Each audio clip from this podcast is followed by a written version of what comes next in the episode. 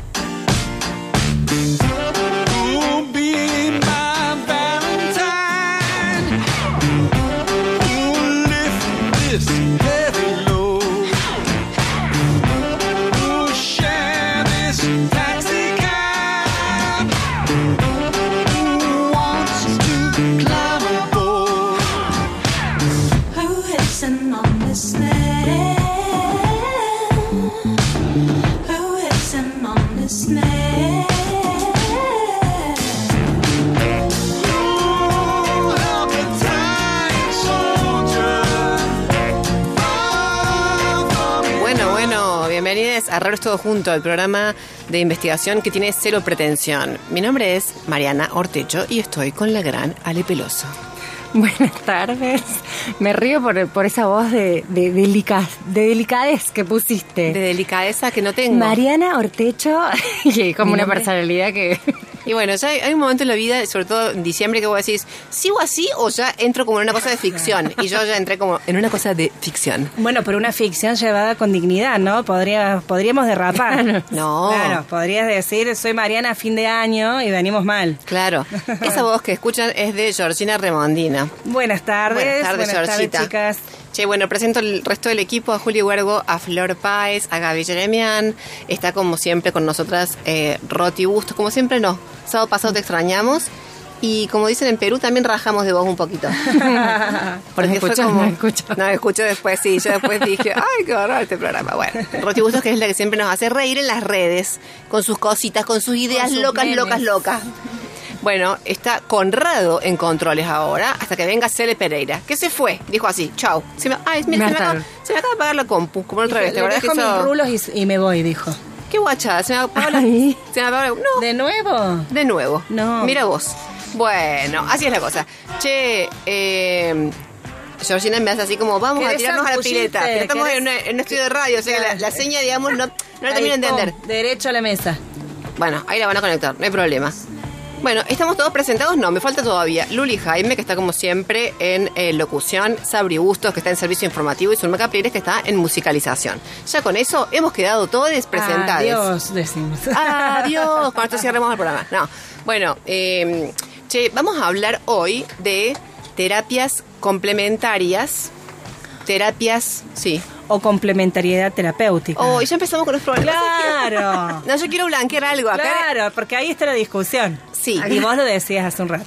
A Sí, ver. Sí. Eh, siempre tenemos una discusión. También lo digamos. O sea, acá hablamos de agujeros negros y es agujero negro. No, el agujero negro no. La, los negri- agu- la negritud del agujero. del agujero siempre estamos como en ese rollo. Bueno, eh, hoy ha pasado lo mismo. Porque, ¿cómo lo presentamos? Como complementariedad terapéutica. Entonces, George, Eh, sí, me parece que sí. el énfasis en el sustantivo Sí, complementariedad. Sí, sí, sí, porque me parece que es valioso algo que vos decías hace un rato, digamos, que la idea de la complementariedad Sí. eh, no pone el eje sobre, digamos, ciertas eh, terapias Bien. consideradas. Ponen igualdad de condiciones las terapias. Claro, porque esa es otra cosa que hacemos siempre, viste que es como nosotras imaginar un montón sobre el tema y después viene la persona La realidad. y dice, no, nada que ver. O sea, Claro. bajen Después porque... viene la cachetada de la realidad. Hablaron cualquier cosa. Claro, Sí, porque como saben, tenemos este programa en una primera media hora, vamos como en la intro, ¿no? Como ta, ta, ta, Como ta, ta, ta, podemos. ta. Sí, como podemos, siempre además. Pero como que le entramos al tema con un poquito de displicencia, vamos a decirlo así, ¿sí? Y después ya nos ponemos un poco más serias para charlar con alguien que sabe, que ha dedicado unos, unos minutacos de su vida al asunto en cuestión. Bueno, complementariedad terapéutica. Listo, vamos por ahí, así no nos seguimos peleando. Te la doy. Y si no, vamos a penales. Ahí está, re con el, con el chip. Bueno, ¿vieron el partido recién? Perdón. Sí, sí. Sí, lo vieron. Francia, Inglaterra. Francia-Inglaterra, sí, yo lo sí. sí, sí, sí. Bueno, bravo. Bravísimo. No, debo decir que no. Pero me, no. me hubiese interesado ver ese partido porque hay una comunidad muy agradable para Sí, mi vista. para la vista. Porque no, no quiero cosificar a la gente, pero... No, no se cosifica acá, pero se disfruta. Tal cual. La vida se disfruta. Bueno, chicas, tenemos como siempre una consigna mediante la cual eh, invitamos a que nuestros oyentes nos manden mensajetes, ¿no es cierto? Y nos cuenten. ¿Cuál es la consigna de hoy? Vamos a armarnos un blend para sobrellevar el fin de año. Ah. ¿Qué le van a poner? Yo ya estuve viendo que le voy a meter un poco de tilo como para tranquilizar, Sí. un poco de carqueja para los intestinos, que ya lo hemos hablado en otros en otros programas, porque venimos con el estrés un poco complicado, Sí. entonces los intestinos vienen como pidiendo por favor y un poco de whisky para no perder la costumbre. Ah, bien, pero Ah, no bien. es- Lo macera, lo macera en whisky ella. Pero, o sea, me encanta Capaz, porque... que, capaz que así logro como un resultado un poquito más inmediato. Bien, me encanta tu, tu eh, noción de terapias. Ah, bueno, O sea, te- eso vas me a whisky te vale. Claro. sí, eso seguro. Seguro. O sea, sí. Se llama Bien. hacer el blend. Ahí, Te respeto, flaca. claro. Bueno, eh, eso vale, sí. Pero entonces pedimos que nos manden mensajetes y nos cuenten qué sugieren. Claro. Tipo, eh, no sé, a ver, ¿vos tenés alguna sugerencia? sí, yo al blend, al blend este para sobrellevar el fin de año, le pondría algo de cuenco tibetano. Ay, Hacer unas terapias de armonización con el cuenco tibe- tibetano. ¿vos lo practicás, Georgie, o es una cuestión totalmente... Alguna vez, alguna vez. ¡Oh! Wow.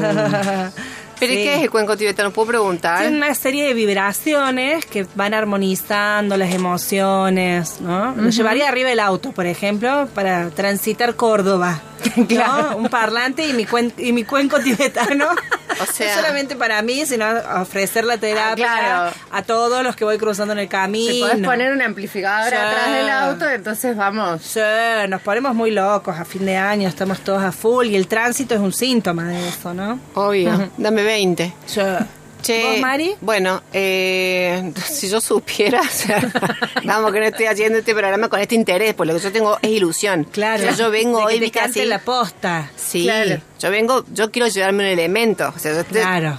Pero yo venía pensando, venimos llevándonos algunos elementos con, con todo lo que hemos venido desarrollando en el programa, digo. Ah, sí. Claro, o sea, vinimos, me acordaba del no procrasti- procrastinar, Sí. por ejemplo, el diseño de una buena experiencia Sí. para lograr un bienestar en este programa Sí, de hoy. Y bueno, y no quiero adelantar el programa No, y, que y, permíteme remontarme aún más atrás e ir al programa sobre los intestinos o el segundo cerebro. Exacto, Ay, tal sí, cual. ¿Es cierto? Es cierto. En el que aprendimos un montón de Fue cosas. iluminador, sí. Sí. Fue iluminador. Ven- Venimos así como en un plan de, de Ilvan para lograr a fin de año decir, bueno, listo, tanto oscurado. Perfecto. No, no, no, al revés. Claro, todos juntos eh, partimos de la base que estamos todos hechos percha. Claro. O sea, Por eso. no están las personas sanas y las enfermas, somos todos, estamos todos hechos percha. Exacto, por Sí. eso, a fin de año vamos a estar todos sanos. Ah, bueno, ah, bueno, Con bueno. este blend que vamos a armar con nuestras audiencias, eh, a mí me parece que vamos a, vamos a resurgir, vamos a andar bien. ¿y a qué teléfono se comunican? ¿Ya lo dimos? Al 351-3077-354 nos mandan un mensaje y responden eh, si vamos armando un blend para sobrellevar este fin de año, que le pondrían. También pueden escribirnos en nuestras redes en Instagram como Raro es Todo Junto. Perfecto. Yo, mira, se me va ocurriendo uno. A ver. A ver. Eh, algo que no sé si está bien o está mal. Está mal, en realidad. Pero una buena birra con una clase de yoga. Lo tiro. Ah, bien. Acerco una Bien. idea. Porque puede ser que esté bien eso o no. ¿Por qué no? ¿Por qué no? ¿Por qué no? Yo creo que a cada uno nos hacen bien diferentes cosas también. Sí. Entonces creo que es muy importante atender y no seguir la manada. Claro, perfecto. Me gusta eso. Yo con esa, con esa pauta me había- Claro, un yoga acrobático, profe. claro.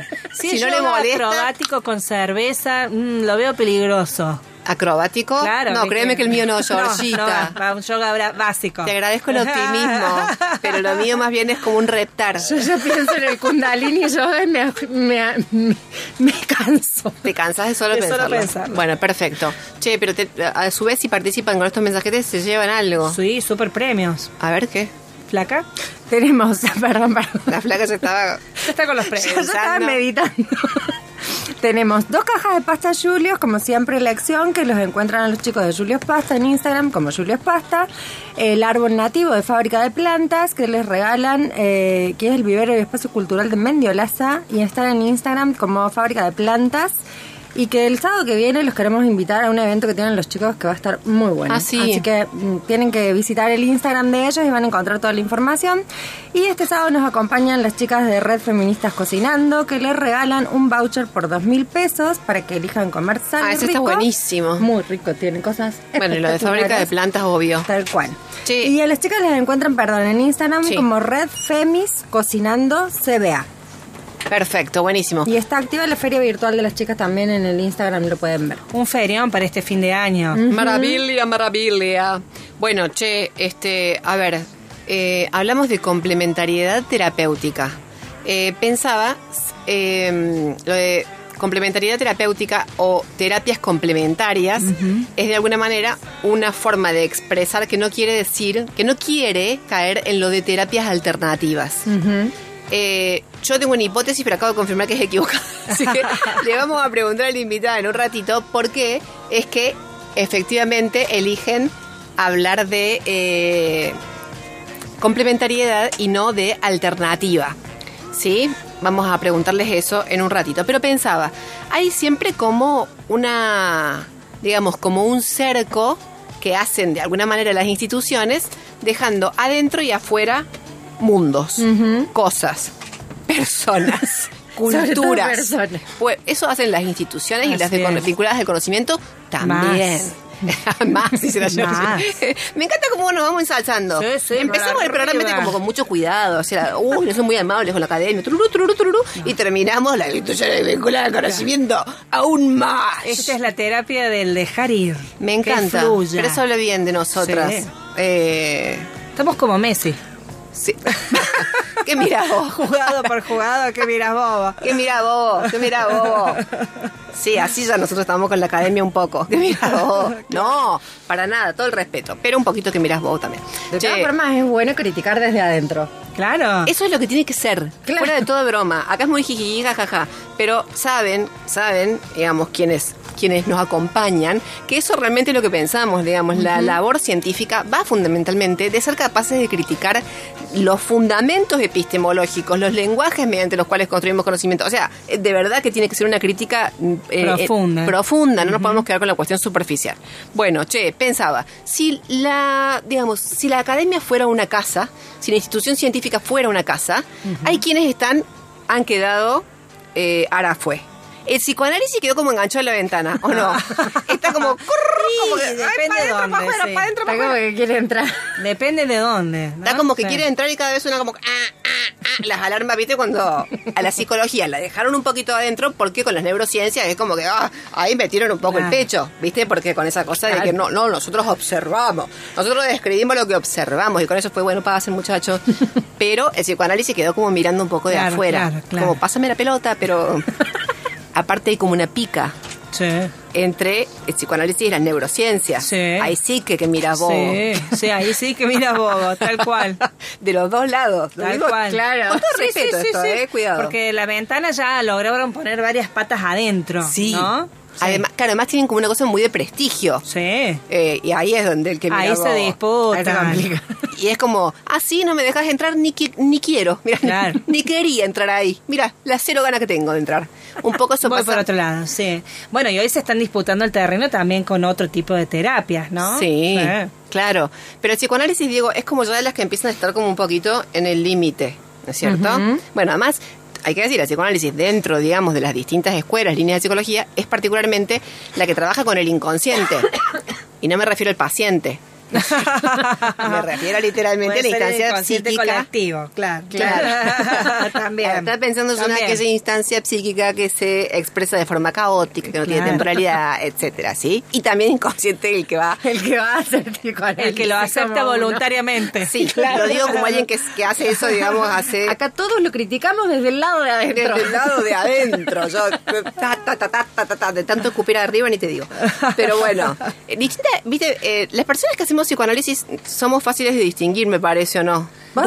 Sí, ros- Sí, un poco sí, rosquera, sí. medio como, oh, ¿viste? Hay un discurso eso para Yo creo que transmitir. sí. Los que hacen terapia como con orientación cognitiva, viste, vos los distinguís fáciles. Resuelven, Sí, resuelven. No, no resuelven, pero están como muy haciendo la tarea que les dio el psico, ¿viste? Claro. Entonces vos lo ves como que van estrenando como personalidades a lo largo del Claro, año. Casi como, como con el personal trainer al lado, ¿no? Exacto. Tiqui, tiqui, tiqui, tiqui. ¿En qué estoy? Claro, Bueno, para estoy- la semana que viene tengo que hacer tal cosa. Claro. Exactamente. En eso estoy esta semana. Exactamente. Bueno, a ver, eh, hay muchas eh, terapias o medicinas, incluso ya articuladas dentro de lo que se podría llamar una medicina, que intentan de alguna manera ingresar en ese espacio más denso, denso en términos semióticos, si Claro, sí. ¿no es cierto? Que es la academia, la flaca se ríe. No, no, no, yo digo denso en el sentido de que hay una densidad, ¿sí? Simbólica que hay que atravesar como que... Quieren entrar. Quiero decirlo de una Claro, forma adecuada, sofisticada. Están pechando. Claro. no, Abran paso. Qué preciosos los cordobeses con ese término. Decime si no. Sí, ¿Qué es terrible. eso? Terrible. Terrible. Es como que pongo corazón y fuerza a la Y vez. vamos. Claro. para adelante. Pecho para adelante, pecho al frente. Pecho al frente. Bueno, eh, pero hay otras que definitivamente, digamos, digo, no, no, no tienen intención de entrar. Justamente lo que decíamos al comienzo, el yoga. Ajá. El yoga para mí no, como una... Además es maravilloso, digamos, el caso del yoga, porque yo creo que es como una práctica que conlleva como una serie de saberes, Sí. pero No, no, se se... propone disputarlos al interior de ciertos espacios. No, ni erigirse, hasta donde- al menos hasta donde yo sé, digamos, como terapia. Es como una práctica que conlleva una Claro. serie de saberes que tienen que ver tanto con cuestiones filosóficas como con cuestiones prácticas, no sé, fisiológicas. Porque Sí, viste que sí, vos sí, haces una sana un- y te estás estimulando la Mm. glándula suprarrenal con la cual regulás la insulina. Sí, Ni no tenés sí. idea. No, pero hay conocimientos re profundos. Claro, Re profundos. exacto, pero ahí me parece que, bueno, no, no estoy muy ducha en el tema de- del yoga, pero quizás ahí eh, tampoco es que se que el profesor quizás transmite o el alumno que va a las clases o a las sesiones eh, profundiza mucho más allá de, a ver, me tiene que salir esta postura, quizás por eso también hay como una cosa, quizás con las otras eh, medicinas o terapias uno sí se pone como a ahondar más. ¿Y esto por qué? ¿Y para qué? Y Ahora, fíjate no da que en el, sensación. en ¿Puede el campo de la medicina aleópata, digamos, también, digamos, eh, digamos, han incorporado quizás esta cuestión del yoga como un recurso. Sí, te mandan que a mí al me- yoga en el Tal acto. cual, o sea, se te quebraron los libros y el médico te dice, vaya a hacer yoga. Ah, ¿te pasado? Pero porque y me lo que pone pasa es que- verde. lo que pasa es que a mí me molesta eso porque te dicen, eh, no sabemos qué es. Y en vez de decirte, ¿sabe qué? No sabemos Claro, cuál vaya a es hacer su problema yoga. de salud. Claro. Usted está estresado. Esto es estrés. Y para sacarse el estrés hay que hacer yoga, según Claro, ellos. Y yo estoy estresada porque usted no me dice que tengo. Claro. Porque Ah, usted no sabe y en vez de decirme, no, ¿sabe qué? No sé. claro. Es, no, esto es estrés, vaya a hacer yoga. Porque ellos te tienen que dar la recetita. Bueno, pero fíjate la- ahí como ese sea. pasaje, ¿no? Digamos, como cierto campo de la medicina va a tomar una tera va, va a tomar de manera terapéutica cierta práctica, ¿no? Porque es como dice Mari, no ha sido pensado como una terapia. Claro. Eh, digamos, para complementar o para ayudar a cierta, cierto camino que te marque el médico o porque se le quemaron los libros, como decimos, ¿no? Claro. Eh, a ver, pensaba, ese médico que ustedes dicen, qué lindo sería encontrártelo en yoga, porque me parece Ah, que es- seguro. que- Maravilloso. Ellos nunca están estresados. nunca No, están estresados. O sea, nunca asumen. ah, nunca Ah, asumen. claro, están ellos nunca están estresados. Entonces, Claro. yo creo que ellos piensan es onda, bueno, te digo que vayas a yoga porque creo, me ha pasado de, de cruzarme con médicos alópatas que le digo, no, porque yo hago homeopatía. ¿Para qué haces eso? Ah, Entonces, como eso es como, te mando yoga y te digo que estás estresado, total, esto, ellos creo que en su mundo piensan, esto no va a influir en nada, anda y hace yoga, como... la homeopatía yo no, no entiendo cómo, con qué, eh, la posición en la que quedó. Ajá. Porque, digamos, es una es un tipo de medicina que obviamente tiene una apuesta diferente a la alopática, pero que acá, por ejemplo, en Argentina, es muy vapuleada. Sí. O sea, Sí, sí, sí. pero de una forma extraña, porque, digamos, es una medicina que tiene un gran lugar en las instituciones de Alemania, Inglaterra. Entonces sí. es como, eh, quedó en un lugar extraño. Sí, sí, sí. O sí. sea, eh, Sí. no, no termino de entender, no termino de entender qué ¿qué pasó lo- ahí. Claro, que eso te iba a decir. Históricamente, cómo leer, digamos, qué pasó con el ingreso de la homeopatía acá. Es cierto.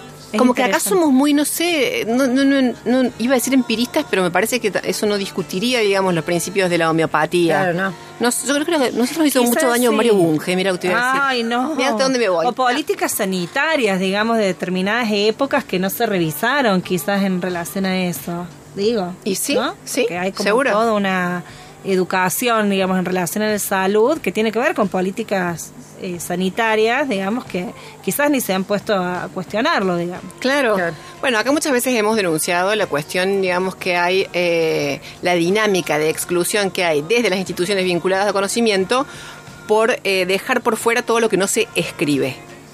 ¿Es cierto? Todo lo que no ha sido escrito no es conocimiento. Si no está en los libros, no. Y si querés Claro. conocer, agarra un libro. Sí, agarra uno de Marcelo Polino, a ver cómo te va. de boca ahí.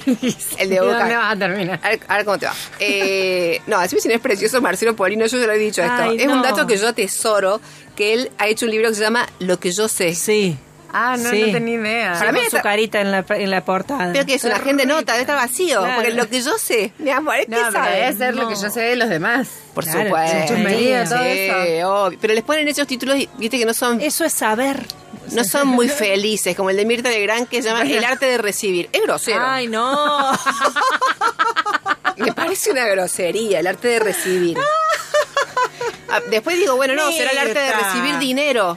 Pensé Claro. yo. Y digo, está bien, Mirta. Claro. O sea, ¿Qué dice? El Qué protocolo en realidad de la mesa. ¿Qué, qué claro, te- me refiero a recibirlos de la mesa. Claro. Exacto, cómo saludar, cómo tomar los cubiertos. Mirta. Claro, Pero bueno, yo creo que también son títulos en base a la persona que debe consumir sin ánimo de Sí, ofender ni a hablar, nadie, ni por hablar, ni hablar, ni supuesto. hablar.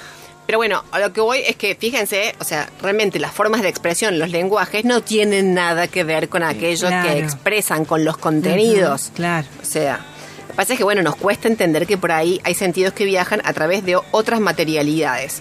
Pensaba eh, también en todo lo que hay en los saberes populares vinculados, digamos, a cuestiones, voy a decirlo así como muy en general, que te hacen bien. Sí. Y que de, de repente no están sistematizados, pero que nos, han- nos han llegado desde Sí, las sí. voces de... eh, Abuelas, Sí. eh, chamanas, ¿no? Sí, sí, o de la vecina, Sí. viste que siempre me decía, no sé qué, de la abuela de mi vieja que me dijo. Sí. Eh, ahora, por ejemplo, pienso, después de por lo menos dos décadas, de los 80 y los 90, que pasamos comiendo básicamente petróleo, eh, sí, porque viste que los 80 y los 90 no nos enterábamos que teníamos que alimentarnos bien. Claro. Era como, dame su carita. Bueno, Ah. alimento bien a mi hijo. ¿entendés? O sea, era como... Claro, claro, claro. No, la no, milanesa de soja Ay. esa que era una textura seca que había que hidratar. qué Ah, ¿te acordás? La- sí. En los 90. Sí, unas que encontrabas Ay, en el súper no secas. sabía eso. Sí. Pero no, me mató. Creo que todo terminó cuando se les ocurrió prender fuego el- a los doritos.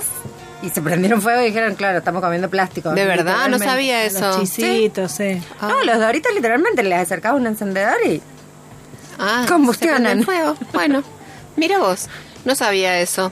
Eh, yo recordaba, obviamente, a mi tía, siempre la menciono cada tanto, mi tía peruana, mi tía Paquita, que ella mucho sabía ya de esto, digamos, del valor de la alimentación. Pero ella no tenía un discurso que era, tenemos que defender los nutrientes Claro. y, y- y, y prestarle atención a la, a la- al nivel de energía que te aporta cada alimento. Para nada conceptualizaba de esa manera. Pero sí que decía, Marianita, tú debes tener en cuenta que el desayuno bien fuerte, hijita, con tus frijoles, tus huevos, debes ponerle tu quinoa, tu aguacate, Marianita, no dejes tu pierna de cordero bien fuerte y tu cerdo y tu cancha, Marianita. Ay, pero tu café con leche, con tu leche este evaporada, no puedes irte sin eso, estás débil, distraída, hijita. Y yo decía, tía, todo eso hay que comer durante el día. No, eso solamente por la mañana. Se te pasó toda la mañana cuando terminaste de desayunar. Y doy fe que ella desayunaba así. Era como, bueno, dos horas. Genia. que Iba de a poco avanzando. Taca, taca, taca, taca, taca, taca. Y viste, con eso se iba poniendo el día de todas las noticias. Le iban en la casa, le Claro. iban como diciendo todo lo que había sucedido y ya con eso ya podía enfrentar esa jornada. Bueno, en fin.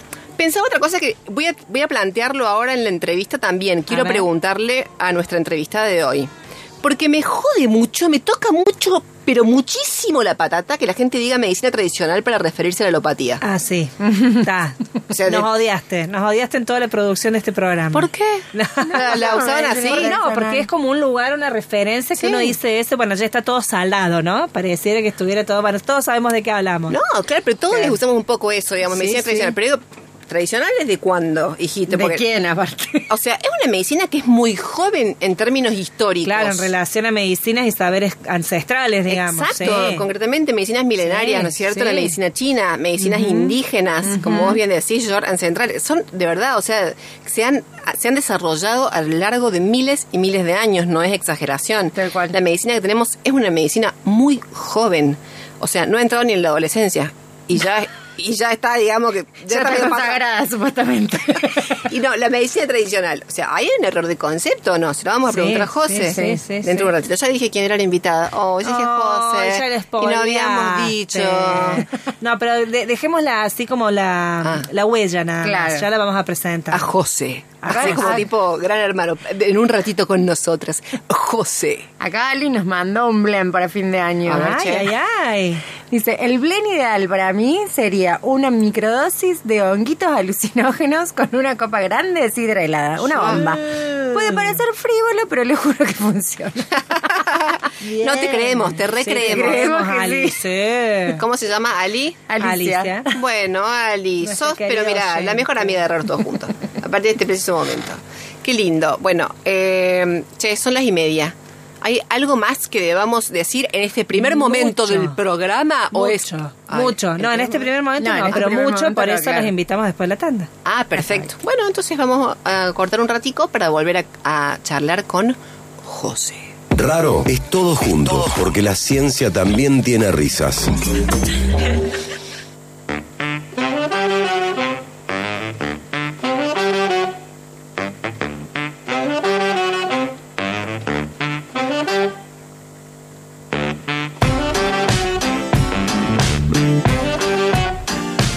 Bueno, seguimos con este raro es todo junto hablando hoy de complementariedad terapéutica.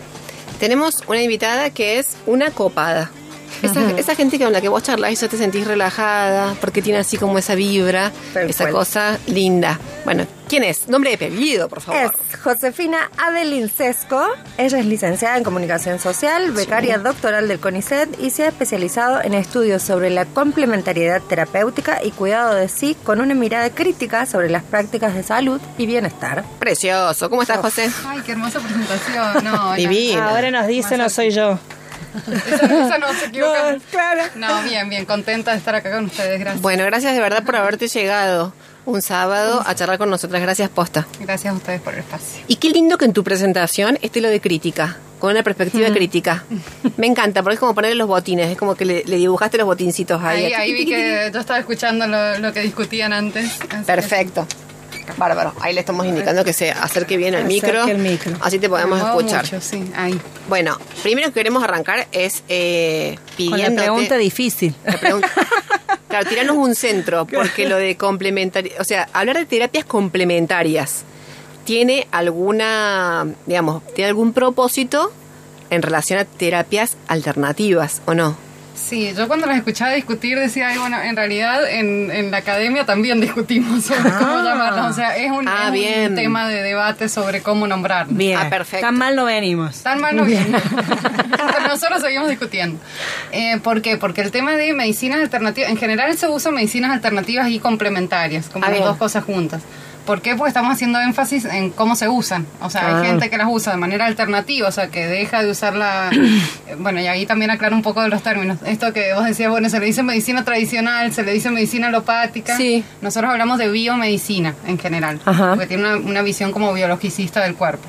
Ah, perfecto. Para hablar de la medicina a la que vamos en los hospitales, digamos. Perfecto, José. Em, entonces, hay gente que la usa de manera alternativa a la biomedicina y hay gente que la usa de manera eh, complementaria.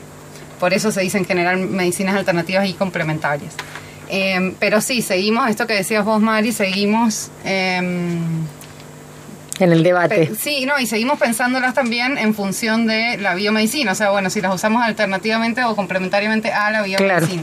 Nosotros a veces en el grupo de investigación nos gusta hablar de medicinas holísticas, por ejemplo. Eh, porque ahí sí las estás definiendo como en función de lo que... Lo de que la miran. propu- Claro, de la propuesta intrínseca, digamos, de la Claro. propuesta de la terapia en sí, que tiene que ver con integrar eh, muchas dimensiones del ser humano, ¿no? No solamente el cuerpo, Perfecto. el cuerpo físico, digamos, sino también, bueno, otras dimensiones, la dimensión espiritual, las emociones, etcétera. Eh, José, te hacemos una pregunta. Eh, vos hablas de un equipo de investigación. Contarnos qué, qué es lo que las motivó, digo las, porque entiendo que son un Sí, grupo yo de hablo en plural porque investigadores. sí, somos varios. claro, a investigar, digamos, sobre la complementariedad terapéutica. Bueno, nosotros, eh, digamos, los, los trayectos individuales fueron diferentes, pero un poco lo que venimos viendo todas es que hay un cambio de paradigma a nivel salud, a nivel de cómo se entiende la salud, a nivel de que de, de lo que la gente hace, eh, un poco sí, pero también esto que hablaban ustedes, hay, hay prácticas que, que vienen desde hace mucho. eh, pero sí venimos viendo que hay un cambio en cómo se entiende la salud y bueno, y que la pandemia sin duda Claro. lo puso como muy en discusión en, en el ámbito público, ¿no?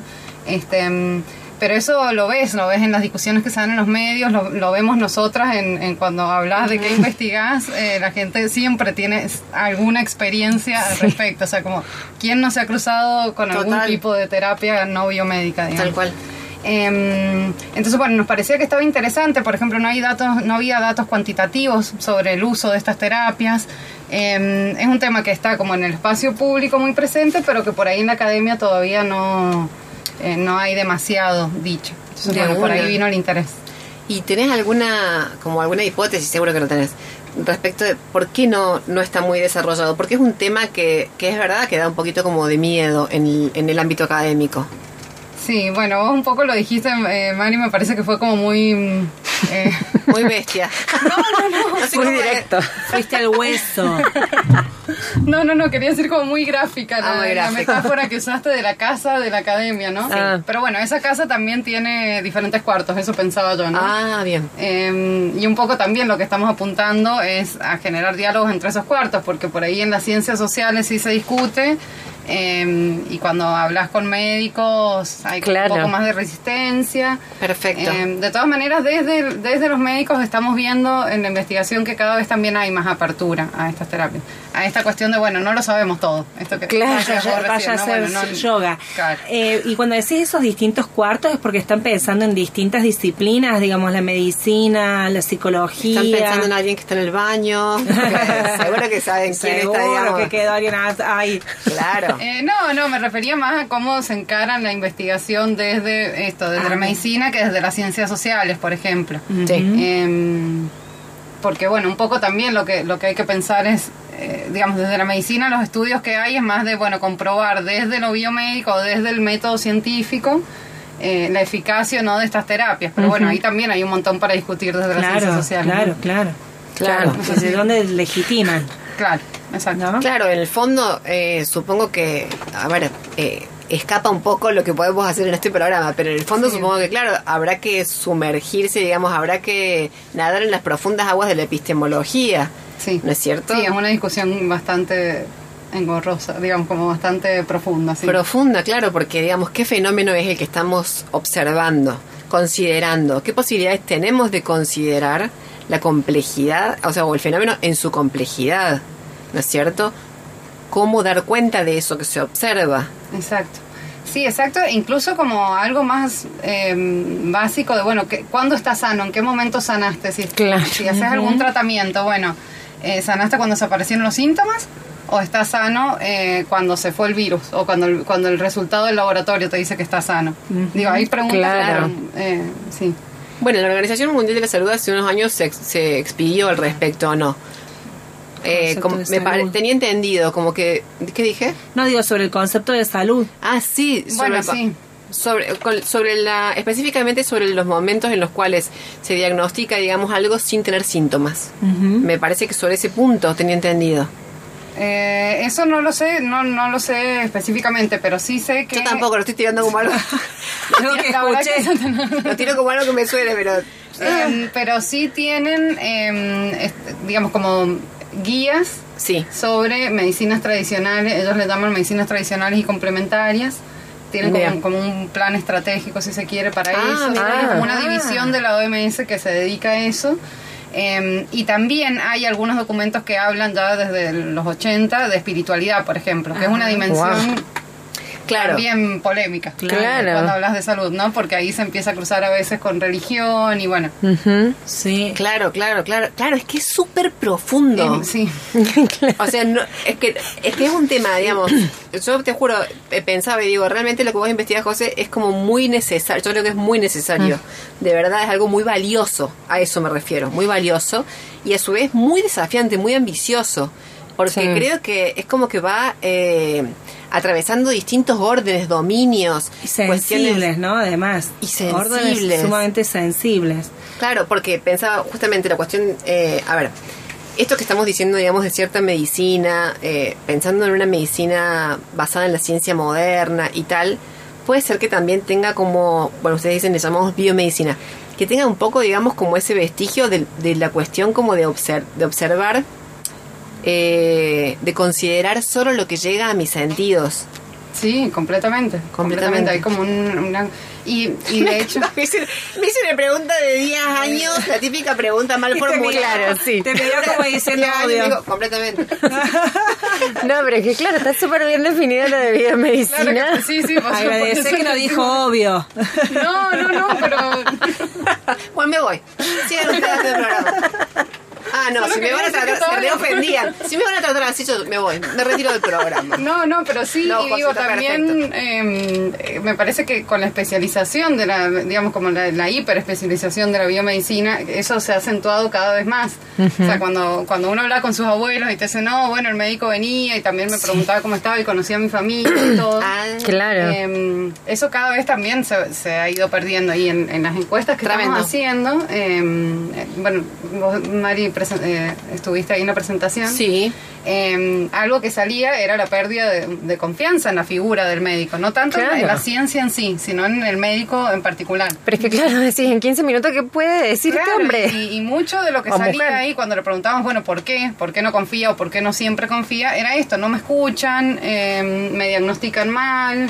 Eh, había respuestas como son gordofóbicos, por ejemplo. Ajá. Wow. No, Ah, digo, había como un- claro, hay ahí una cuestión que, que no va solo al, a lo epistemológico, sino también al, al sistema de salud y a cómo está funcionando, porque a los médicos también, a muchas veces cuando hablas con los médicos, ellos también se quejan de, Claro. "Che, me dan 15 minutos para atender a un paciente. Claro. ¿Qué puedo hacer en 15 minutos? Exacto.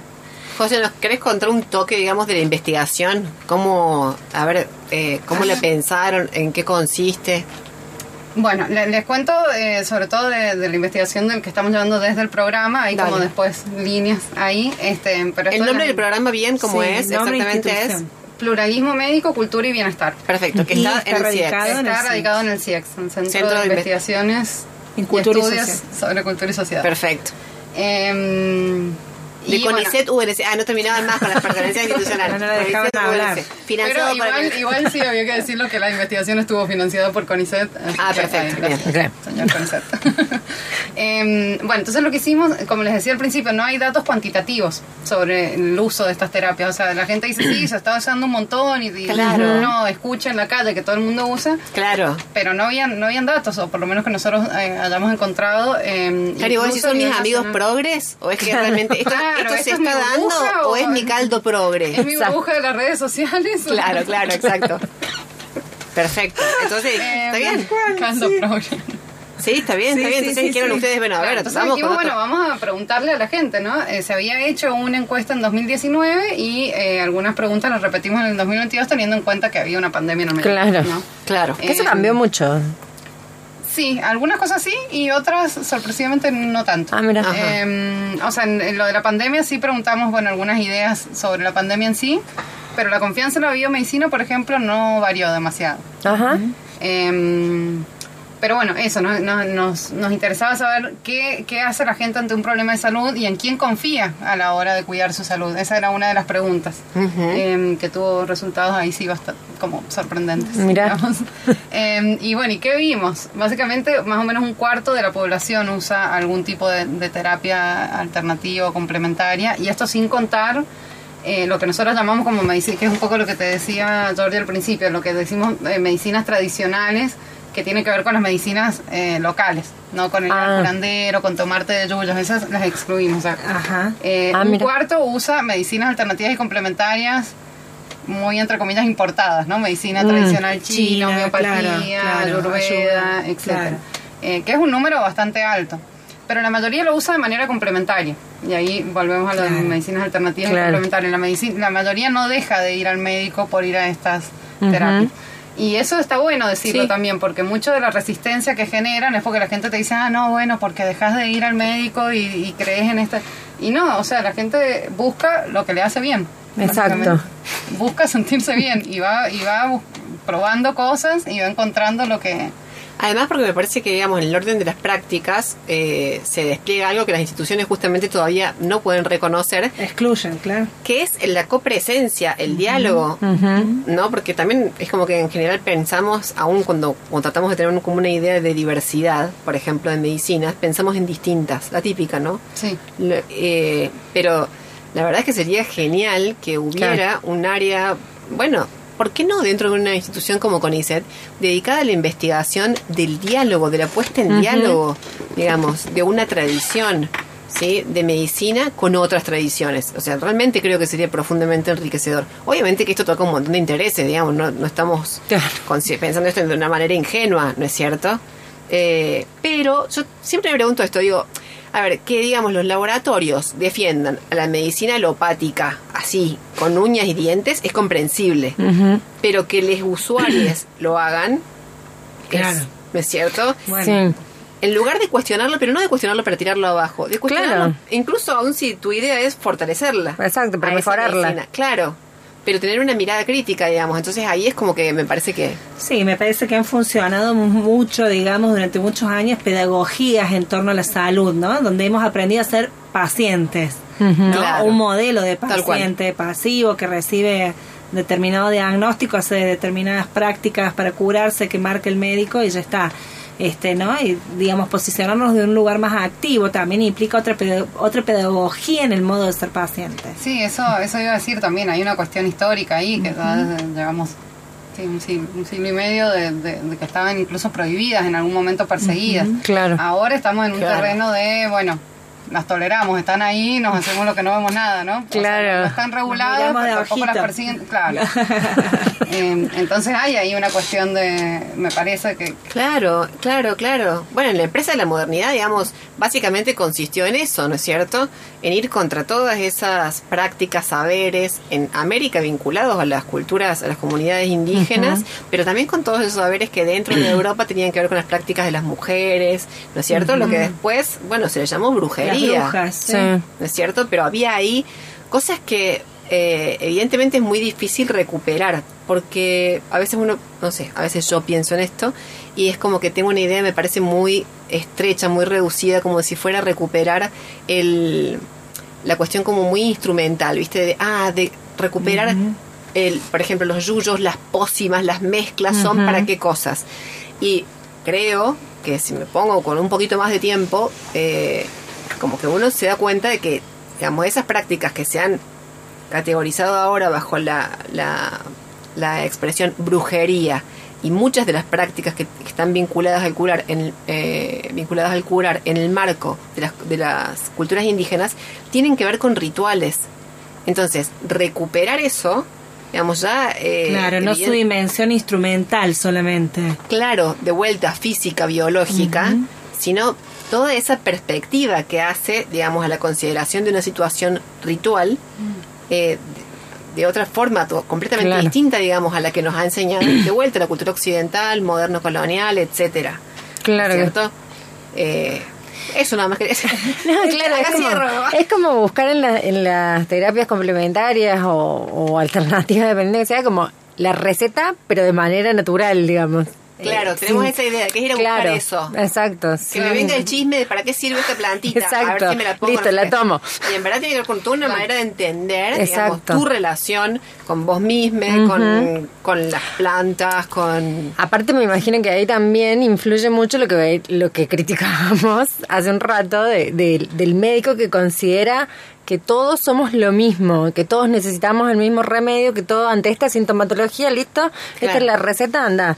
Y eh, me imagino que en las complementarias pasa lo mismo, de que no, el individuo en su unidad es Claro, sí, son tratamientos mucho más individualizados y, mm, eh, ahí también igual como que me, me- me acordé de esto que hablábamos de, bueno, cómo legitimás o cómo comprobás muy entre comillas científicamente algo, porque son tratamientos en los que esta dimensión ritual a veces, pero también como la, la, mm, el vínculo que se establece con el Claro. terapeuta eh, es parte de ese proceso de Claro, de Totalmente. curarse. Claro. Claro.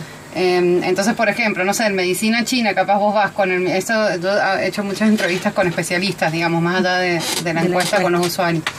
Y muchos te dicen esto, bueno, eh, capaz vienen las dos personas con el dolor de panza y las agujas las pones en, en lugar, las agujas de acupuntura las pones en lugares diferentes. Totalmente. Porque la lectura de lo que pasa, eh, yo sin ser médica china, ¿no? Pero la, la lectura de por qué ese órgano est- te está mostrando algo, eh, depende de, de otras cuestiones que vienen como más emocionales, de cómo fluye la energía, etcétera.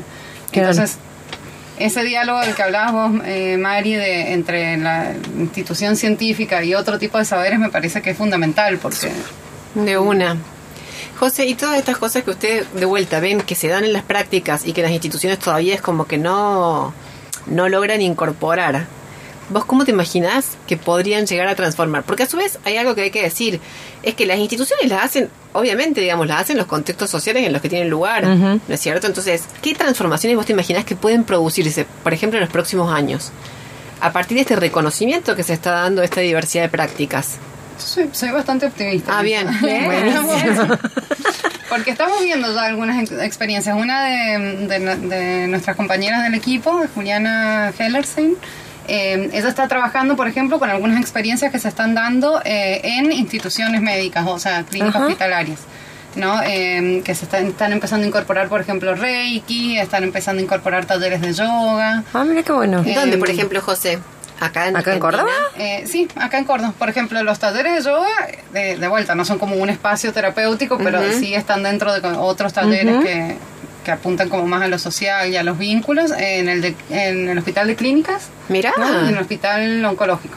Ah, En el mira. hospital de clínicas, re- yoga. Dentro de otros talleres. Claro, sí, de, ¿no? de planes integrales, digamos, por claro, ahí de exacto, salud. Mira qué bueno. Em, Qué fuerte. de, de vuelta, no es que frente a una determinada patología Claro. dan el yoga, No, sino no, que no. lo ofrecen dentro de su...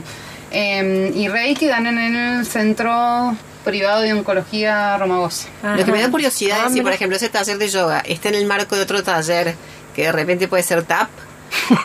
o, es porque, o es porque han hecho, digamos, un espacio de talleres dentro de lo que entienden actividades vinculadas a la salud. No, lo Eh, pregunto porque de verdad puede ser, viste, que pongan... Claro. no, no, no, sí. sí, tienen, tienen talleres de baile, tienen talleres... Ah, menos sea, temía. bueno, pero estoy No, pensando en el parece- caso de la puericultura, eh, que por ejemplo la musicoterapia y otros tipos Sí, de terapias complementarias hace varios años, digamos, que las obras sociales y los médicos la recomiendan. No, pero aparte me parece Ah. que tiene que ver con, con una intención de eh, entender a esto, que el paciente Claro. muchas veces, por ejemplo, necesita vínculos, necesita eh, que- el hospital sea como un lugar también eh, amigable. Claro.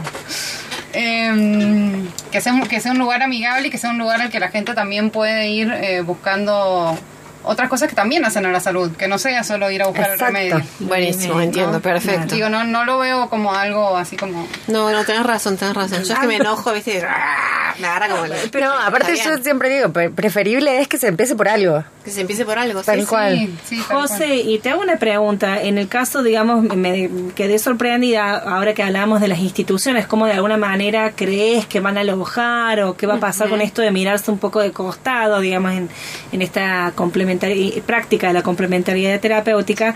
Eh, la OMS, nos decía, es la Organización Mundial de la Salud, también, digamos, ha escrito, está investigando, pero ¿lo mira desde una perspectiva crítica o más bien hay algún tipo de objetivo más bien de disciplinamiento, digamos? Porque ahí me quedé un poco helada, ¿no? No, no sabía, digamos, que se había incorporado también cierta Em, reflexión sobre estas terapias. Sí, bueno, eh, eh, digamos, hay, hay gente que estudia inclusive cómo las diferentes maneras en las que la espiritualidad aparecen en los documentos de, de la OMS. O sea, no sé si... Oh, Wow. Me parece que hay una discusión interna ahí Ajá, también. ajá. Em, pero, pero digamos, a ver, ya desde, desde la definición de salud de la OMS te dice que no es la ausencia, de- que no es solo la ausencia de enfermedad, digamos, o sea, apunta a unidad de bienestar. Ah, mira. Em, de ahí a cómo eso se traduce en indicadores, etcétera, Claro. hay Claro, entre el concepto y cómo Claro. lo operacionalizamos después en Eh, políticas públicas exacto. concretas. Bien. Eh, pero sí me parece, volviendo a esto de que, nos- que me imagino, eh, y esta es la opinión personal, digamos, sí me parece que estaría bueno avanzar en la cuestión de, regular- de regularlas a estas medicinas. Porque ahí sí ya estamos hablando de una legitimación desde el Estado, estamos Claro. hablando también de... eh, ¿Cómo de sería acceso, regularlas? ¿Cómo sería, digamos, en concreto? Con legislación. O sea, no están... Claro, pero ¿qué implicaría, por ejemplo, para alguien que yo digo, yo eh, hago terapia de Reiki? ¿Qué implicaría que esté Implicaría, regulada? por ejemplo, estandarizar la cuestión de la enseñanza. O sea, uno cuando se cuando se mete en este mundo y empezás a, a ver eh, Ah, la los especialistas y quiénes son los que están dando estas eh, terapias, hay una heterogeneidad increíble. ¿no? Claro, Este, claro. Incluso al interior de cada disciplina. O sea, incluso, al no sé, entre profesores de yoga y profesores de yoga que...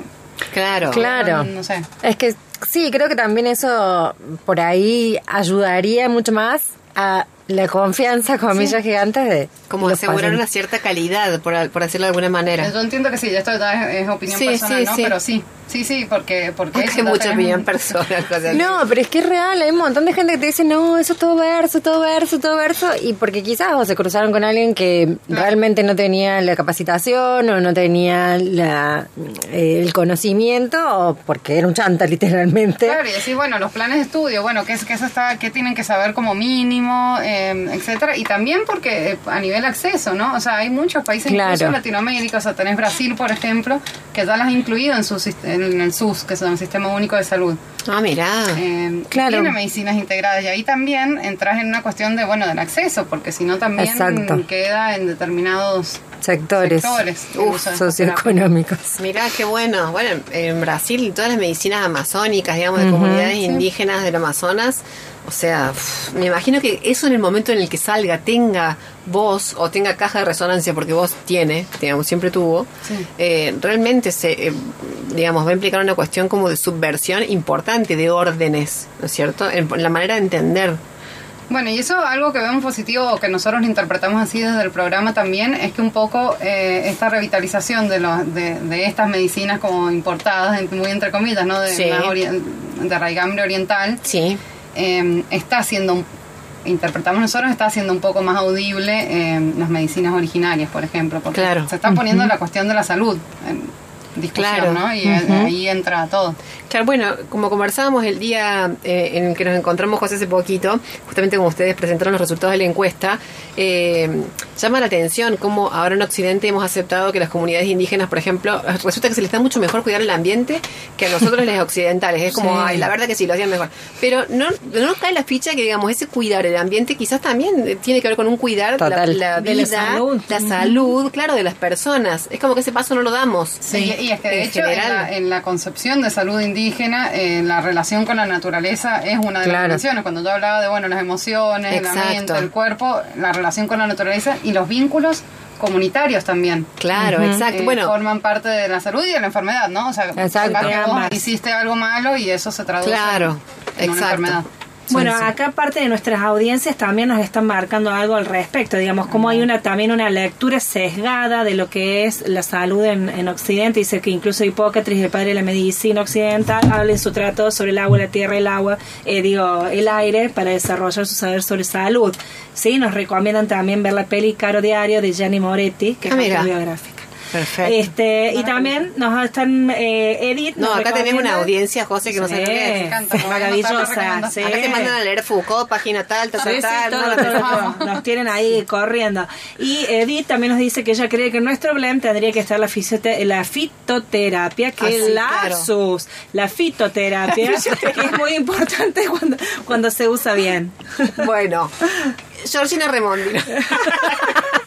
El lapsus. Era Georgina Remondino recién reemplazando fisioterapia por fitoterapia en un programa que dedicado a la complementariedad terapéutica. Bueno, no, esto es muy raro todo junto, ¿ves? Esto es así. Así Tiene es. que pasar. Último momento como La que está. fito y la fisio van juntas. Y y habla.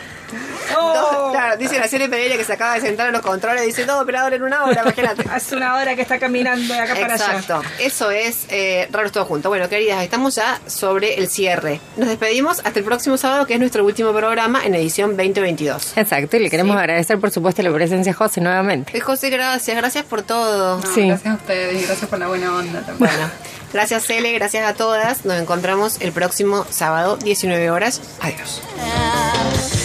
Y seis veces para vivirte